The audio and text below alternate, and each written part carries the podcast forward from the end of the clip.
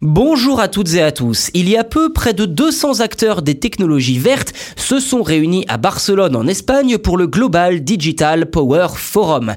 Cette grande messe de la tech verte avait cette année pour thème Lighting Up a Low Carbon Smart Future. Mettre en avant un futur intelligent bas carbone si l'on traduit en français.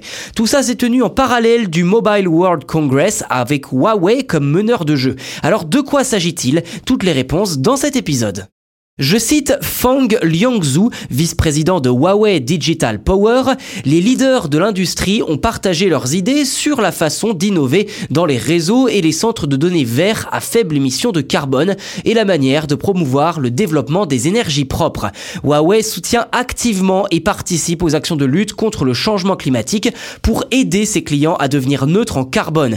Nous innovons continuellement dans la production d'énergie propre, la numérisation de l'énergie, le transport transport électrique, les infrastructures énergétiques TIC vertes et l'énergie intelligente intégrée. Fin de citation. Alors si tout cela fait un peu propagande Huawei, qui d'ailleurs se congratule sur ces initiatives, que signifie quand même, si on revient sur une notion, énergie intelligente intégrée? Eh bien là, difficile de le savoir précisément. Sur ce point, les précisions de Huawei nous apprennent, je cite, que l'efficacité énergétique des salles d'équipement peut être améliorée de 55 à 75% après l'expansion et la reconstruction des capacités.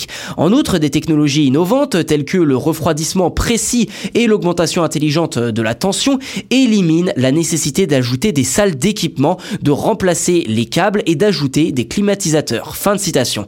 Alors si ces différentes innovations sont à saluer, il est toutefois peu probable qu'elle compense nos besoins en électricité. La solution semble donc évidente, c'est la sobriété énergétique. À part ça, peu de choses à retenir malheureusement de ce Global Digital Power Forum.